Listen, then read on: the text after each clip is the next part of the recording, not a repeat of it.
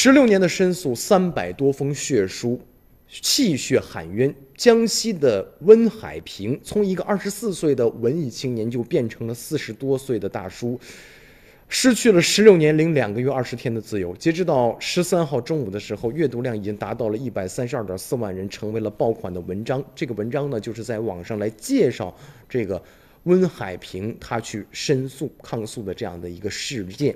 那么多位网友留言表示，希望检方尽快完成复查，启动抗诉。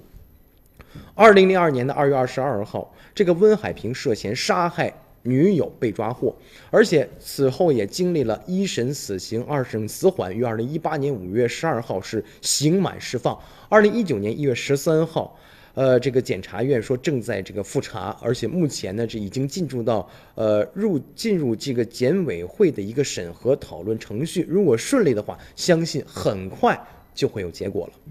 这温海平十六年的申诉路上并不孤单啊！他说自己是不幸中的万幸，如果被枪毙了，一切对我来说那都是毫无意义了。关键时刻总有贵人出手相助，比如说当年我锒铛入狱的情况之下呀，也有人鼓励我活下去。我是一边申诉减刑，一边呢来申来抗议。再比如说呢，我是出狱以后没有着落，伸手帮我的朋友，还相信我，鼓励我，给我温暖。当然呢，这其中最感谢的是两个人，就是我的母亲和妻子。母亲不用说了，和父亲省吃俭用来帮我，来维权，来打官司。而且呢，我的妻子是一直在相信我，认同我是一个好人，感谢他们。